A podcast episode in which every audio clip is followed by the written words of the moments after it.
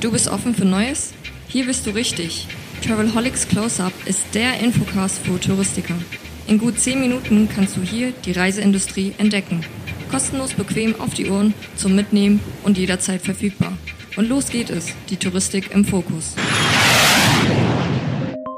Hallo zum Travelholics Close-Up Teil 2 zum Thema Krisenmanagement mit Mirko Jakubowski von der H3M. Äh, mein Name ist Roman Borch und ich freue mich, dass ich äh, wieder viele Zuhörer habe. Möchte diesmal mit Mirko sprechen, wie in der ersten Episode schon angekündigt, über die äh, Korrelation von Sicherheit, Pauschalreise, Krisenmanagement weltweit. Wie funktioniert das überhaupt? Warum ist es so wichtig für die Touristik? Hallo Mirko in Bad Homburg. Hallo Roman. Ja, schön, dass wir uns wieder hören, so schnell. Äh, schön, dass alle anderen wieder zuhören. Mirko, wir haben in der letzten Episode über Corona und über den Destination Manager gesprochen, warum das wichtig ist, welche Lösung ihr für die Touristik anbietet. Aber Covid-19 ist ja nicht die einzige Krise, die wir auf der Welt haben. Äh, ich hatte es ja schon kurz angerissen vom Banküberfall bis zum Terroranschlag, vom Tsunami bis zum Kraftwerksbrand, bis zum, ja, Waldsterben ist wahrscheinlich keine Krise, sondern nur ein trauriger Umstand. Aber sonst wirklich Wildtierausbrüche, alles mögliche. Was, was, was habt ihr schon sehr skurrile Krisen auch schon mal gemeldet? Also was man sich jetzt so gar nicht so vorstellen kann? Äh, oh Gott, das ist schwer zu sagen. Ich meine, sicherlich skurrile Krise ganz am Anfang war äh, der Vulkanausbruch auf Island, der Eyjafjallajökull ja. aus dem einfachen ja. Grunde. Ähm, äh, da hat jeder gedacht, mein Gott, was interessiert mich denn, äh, äh, ob in Island ein Vulkan ausbricht? Also das war ja. skurril war es, weil wir alle dann irgendwann gedacht haben, oh Gott, äh, da würde wirklich äh, aus dem Mücke ein Elefant und auf einmal war weltweit der gesamte Tourist, äh, der gesamte Reiseverkehr mehr oder weniger aufgrund der Aschewolke dann äh, äh zum Erliegen gebracht. Also das war wirklich eine, eine Rückblick, eine sehr, sehr skurrile Krise. Ja, und so Heuschreckenplagen und sowas ist das eigentlich auch ein Thema, wahrscheinlich schon, ne? Natürlich. So, wenn ja, da auch da sowas haben wir immer mal wieder in Afrika Heuschreckenplagen oder äh, ja, es ist, es ist schwierig zu sagen. Wir haben auch immer mal ganz komische Ausgangssperren, auch im Rahmen von Covid-19, wo Länder sagen, du darfst raus, aber nur wenn dein Reisepass irgendwie mit der letzten Nummer eine gerade Nummer ist und dann darfst du Dienstag, Donnerstag und Samstag drei Stunden raus oder sowas. Also manchmal gibt es Konstellationen, da denkst du wirklich, das, äh, das hat sich irgendjemand ausgedacht und gewürfelt. Manche Zielgebiete lassen ja auch nur Leute mit Birkenstocks und Tennissocken rein. Es gibt ja wirklich unterschiedliche Geschichten, das stimmt. Äh, Lass uns mal ein bisschen über Touristik und Krisenmanagement sprechen. Äh, wir kennen uns schon lange. Du warst ja früher bei Thomas Cook, richtig? Also so lange kennen wir uns, glaube ich, schon. Ne? Ja, also ich lange bei Thomas Cook. Ich habe äh, 17 Jahre bei Thomas Cook auf dem Buckel gehabt ähm, und ja. war da in ganz unterschiedlichen Bereichen, vom Vertrieb über Yield Management und hab, hatte am Ende viele Leitungsfunktionen im Bereich Kunden, ja, Customer Service inne und äh, aber auch was was wichtig ist, ich war acht Jahre lang der Leiter des Krisenstabs bei Thomas Cook und äh, so bin ich zum Krisenmanagement gekommen und irgendwann hatte ich mir persönlich gedacht, nach 17 Jahren Großunternehmen Unternehmen, möchte ich mal die Seite wechseln und mal zu einem kleinen Unternehmen gehen. Und da bin ich äh, zu A3M gegangen. Äh, ein kleines, aber feines Unternehmen, was ja wirklich sehr gute Krisenmanagementlösungen anbietet und sehr gut am Markt unterwegs ist und sehr coole Sachen macht. Das viele wissen ja gar nicht, wie wichtig Krisenmanagement eigentlich ist und wie Veranstalter, also gerade auch größere Veranstalter, die viele, viele tausend oder noch mehr Gäste bewegen im Jahr, aufgestellt sind, aufgestellt sein müssen, was es dort für Notfallpläne gibt und so weiter. Wie muss man sich das vorstellen? Bei einem großen Unternehmen, jetzt nehmen wir mal nicht Thomas Cook, weil das ist ja leider Geschichte, nehmen wir mal die TUI äh, als äh, klassischen Großveranstalter oder von mir aus auch FTI. Was passiert bei denen eigentlich alles im Bereich Reisesicherheit und wie unterstützt ihr da? Welche Lösungen haben die? Also grundsätzlich ist es so, dass das Thema Sicherheit und Reisen die letzten 10, 15 Jahre ja immer wichtiger geworden ist. Also die Welt ist unsicherer geworden. Ob es nun das Thema Globalisierender Terror ist oder äh, ich sag mal Erd Erderwärmung mit den entsprechenden Folgen für, für äh, Unwetterphänomene. Und viele große Veranstalter haben darauf reagiert. Sie haben mittlerweile ein professionelles Team aufgestellt mit Leuten, die sich um nichts anderes kümmern als äh, darum, für die Gäste ein, ein mögliches, äh, mögliche Risiken abzuwenden und Gäste im Krisenfalle optimal zu betreuen. Wir als Unternehmen unterstützen diese Veranstalter insbesondere, indem wir ihnen Software zur Verfügung stellen, wo sie wirklich weltweit sehen, sobald etwas passiert und sobald Kundenkommunikation erforderlich ist. Und äh, das kann man sich bei, bei FTI und TUI, du hast es angesprochen, so vorstellen, die haben ihre Buchungsdaten bei uns im System und die sehen quasi überall weltweit auf Zielgebietsebene und Länderebene, je nachdem, wenn sie reinzoomen, so kleine Bubbles. Und die sehen, da sind aktuell 200 Leute an der Playa de Palma oder 300 Leute auf Teneriffa und, und, und. Und wenn denn nun mal irgendwo etwas passiert, dann können Sie über unser System in ganz schneller Zeit Ihre Gäste per SMS zum Beispiel informieren und alarmieren. Ja, das hatten wir als Cliffhanger der letzten Episode, dass ihr Systeme zur Verfügung stellt, mit denen die Veranstalter wissen, welche Kunden wo sind und äh, entsprechend schnell reagieren können. Ne? Das heißt, die Kundendaten liegen nicht bei euch, sondern die äh, Veranstalter nutzen eure Services. Genau so ist es, weil wir haben, also beziehungsweise ich habe auch die Erfahrung gemacht, gerade am Anfang einer Krise kommt es darauf an, wirklich sehr schnell sich einen Überblick zu verschaffen. Und die Frage, was ist es, was ist passiert, wo ist es passiert, wo sind meine Gäste und wie viele Gäste sind potenziell von so einem Ereignis betroffen, das ist ganz wichtig. Und wenn ich hier am Anfang schnell reagieren kann, ähm, mithilfe von Software, die mir genau diese Fragen am Anfang beantwortet, dann kann ich natürlich äh, sehr schnell Maßnahmen einleiten, die unmittelbar auf die Sicherheit von Gästen einzahlen. Und dazu haben die Veranstalter dann Teams und geschulte Mitarbeiter, die sie ja ausschwärmen lassen oder in die, in die Krisenregion schicken. Genau, es ist so, die Veranstalter, in der Regel haben die große Veranstalter ja auch eine sehr ausgeprägte und eine sehr gute Zielgebietsagentur. Das heißt, die haben Leute vor Ort, die dann entsprechend äh, ihre Gäste betreuen oder die äh, Gäste soll es verletzte Gäste sein, äh, im Krankenhaus entsprechend äh, äh, für eine Versorgung äh, äh, gerade stehen und natürlich aber auch ein, ein interner Krisenstab, der diese ganzen Themen koordiniert. Denn bei einer Krise gibt es ja nicht nur potenziell Leute vor Ort, die von so einer Krise betroffen sind, sondern äh, man muss sich das so vorstellen, da bricht innerhalb von kurzer Zeit die Hölle los. Warum? Die Reisebüros rufen an und sagen, oh, ich habe da morgen Gäste, können die da überhaupt noch hinreisen? Oder dürfen die stornieren? Äh, dürfen die umbuchen? Die Gäste rufen an und sagen, oh, ich habe nachher einen Flug, ich bin mir gar nicht so sicher, ob ich den antreten möchte und, und, und. Die Presse ruft an und sagt, was sagt ihr denn zu dem Thema ABC? Das heißt, da läuft im Hintergrund bei einem Großveranstalter eine sehr große Maschinerie ähm, von Leuten, die da sehr erfahren sind und die dann wirklich anfangen, Checklisten abzuarbeiten arbeiten. Weil eins merken wir in jeder Krise, ähm, sowohl operativ als auch bei uns im System. Ähm, du agierst sehr stark nach Checklisten und standardisiert, weil du schlichtweg gar nicht die Zeit hast, um jetzt wirklich ein Brainstorming zu betreiben. Und das ist was, das können die großen Veranstalter sehr, sehr gut und da haben sie sehr viel, ich sag mal, Manpower, aber auch finanzielle Ressourcen in Systeme investiert. Das stelle ich mir auch so vor. Die sind ja letztendlich auch verpflichtet. Und auf der anderen Seite ist das ja auch ein ganz wesentlicher Aspekt oder ein wesentliches Argument für die Pauschalreise, nämlich das Thema Sicherheit, nicht wahr? Das muss ja auch kommuniziert werden. Es ist ja auch nicht unwichtig, dass Reisebüros darüber genau Bescheid wissen, wie solche Prozesse funktionieren. Werden die eigentlich geübt?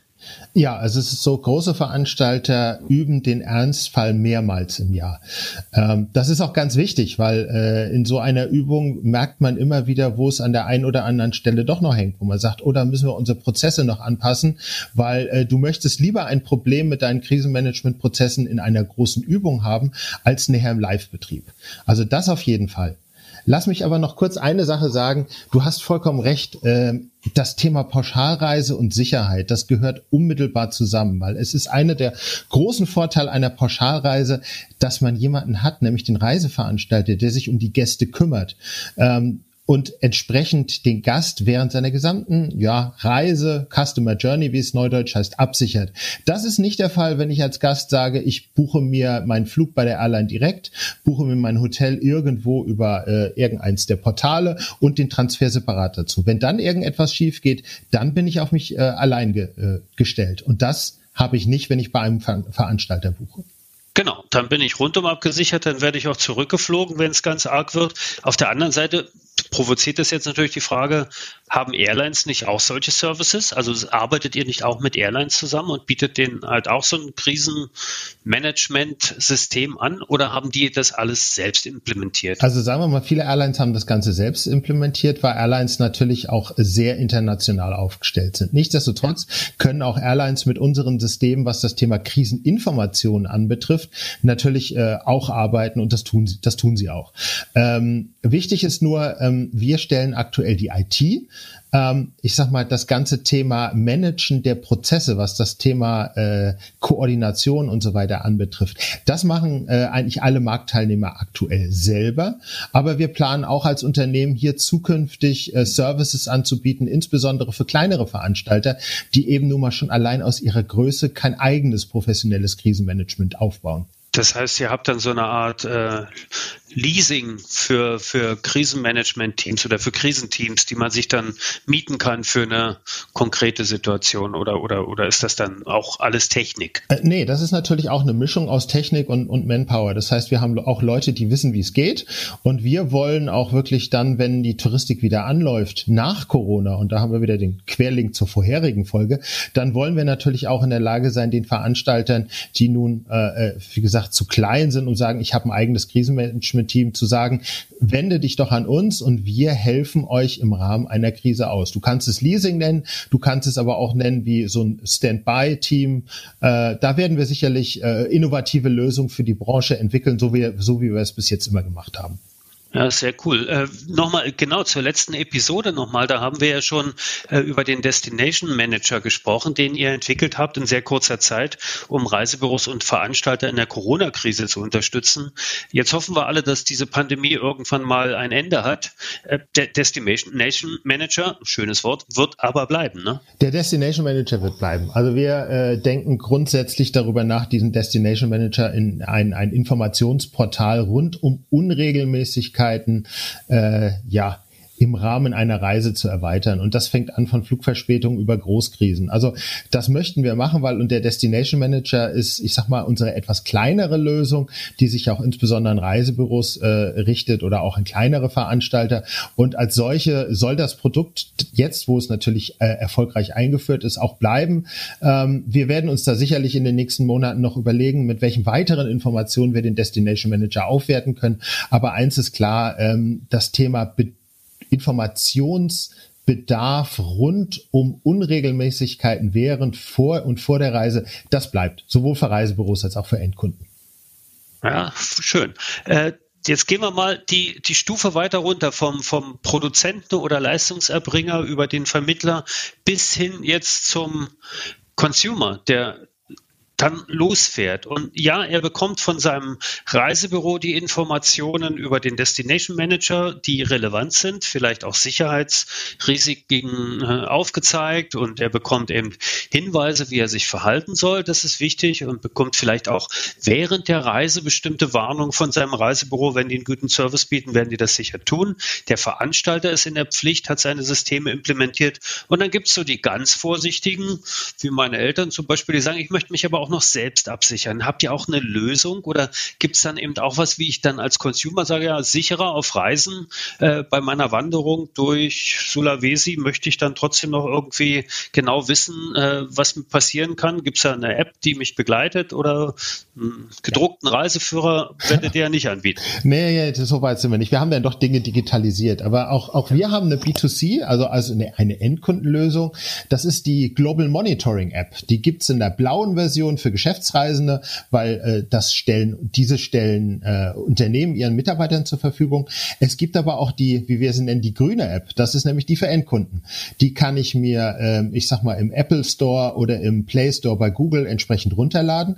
Und dort gibt es ganz unterschiedliche Abo-Modelle. Es gibt einen, einen kostenlosen Bet äh, Probezeitraum für ein paar Tage, aber ich kann auch, wenn ich sage, ich fahre für eine Woche in Urlaub oder für zwei Wochen in Urlaub, kann ich dort mir eine Lizenz entsprechend für die Zeit nehmen oder auch ein Jahresabonnement. Das Wichtige ist, ich kriege dort jederzeit Warnmeldung basierend auf meiner Geoposition. Das heißt, wenn ich entsprechend, nehmen wir mal an, ich bin in New York dann, und ähm, da gibt's die Meldung, in New York ist irgendwo ein Brand, irgendwo brennt was, bekomme ich diese, diese Meldung. Wenn ich in Chicago bin, bekomme ich diese Meldung nicht. Das heißt, ich bekomme jedes Mal genau die Information, die ich brauche, weil mein Handy weiß, wo ich bin. Und wir können dann entsprechend gezielt diese Informationen dem Reisenden zur Verfügung stellen. So stelle ich mir das letztlich auch vor. Wäre vielleicht auch ein Punkt oder ein Tipp für die zuhörenden Reisebüros, den Kunden das zu empfehlen, das zu machen, gerade wenn man in Gebiete reist oder wenn ihr Kunden in Gebiete schickt, die, sagen wir mal, sicherheitsanfälliger sind. Ne? New York als große Stadt, da kann alles Mögliches, alles Mögliche passieren, aber der Kraftwerksbrand in Nürnberg, das habe ich letzte Episode gesagt, wird von euch ja auch so eingestuft. Das bringt mich zu der letzten Frage vielleicht auch noch, Mirko. Ab wann betrachtet ihr denn einen Vorfall als Krise? Ja, das ist eine sehr, sehr spannende Frage. Dafür bräuchten wir fast einen längeren Podcast. Ähm, ich sage immer, ich sage immer, ähm, eine Krise ist in der Regel aus dem Auge des Kunden zu sehen. Weil ich sag mal, nehmen wir mal an, ich habe eine Familie mit äh, drei Kindern, äh, die steht am Flughafen und ihr Flug hat fünf Stunden Verspätung. Das ist eine Krise. Wer das mal gemacht hat, der weiß, wie eine Krise aussieht. Ja. Also von daher, unsere Krisen fangen klein an und hören groß auf. Das heißt, von wirklich Flugunregelmäßigkeiten im größeren Maße bis hin zu ganz großen Themen wie Erdbeben, Terroranschläge, Vulkane. Also unser Ziel ist zu sagen, wir wollen dem Kunden das, äh, die Information geben, die er benötigt. Und am Ende muss der Kunde selber entscheiden, äh, was für Krisen er auch abonniert. Weil er kann auch in einer App sagen, ich möchte nur informiert werden über größere Themen oder auch die Klar. Der Kunde selbst bewertet ja, was was für ihn eine Krise ist, weil jeder reagiert unterschiedlich. Das mit dem neuen Podcast zum Thema Philosophie im, im, im Zeiten der Krise, das nehme ich mal auf. Vielleicht machen wir da tatsächlich nochmal eine Folge draus. Für die Runde, wir haben ja immer so 15 Minuten vereinbart, wir sind ein bisschen drüber, ist sehr gut äh, gelaufen. Mirko, ich danke dir herzlich. Ich denke, viele der Zuhörer wissen jetzt etwas mehr, was A3M macht, werden sich hoffentlich mit dem Destination Manager beschäftigen, werden sich anschauen, welche Apps äh, für den Kunden relevant sind und das ganze Thema Sicherheit auf Reisen und Krisenmanagement weiter im Auge behalten. Euch viel Erfolg, bleibt gesund, Mirko. Danke, dass du hier warst. Ähm, danke an alle fürs Zuhören beim Travelholics Close-Up. Mein Name ist Roman Borch und ich sage bis bald. Ciao. Oh, schon zu Ende? Aber bald gibt es eine neue Episode vom Travelholics Close-Up. Abonniere einfach den Podcast, dann verpasst du nichts mehr. Und wenn du selbst mal ans Mic willst, um dein Unternehmen vorzustellen, just call Travelholics, der Podcast für Touristiker. Stay tuned.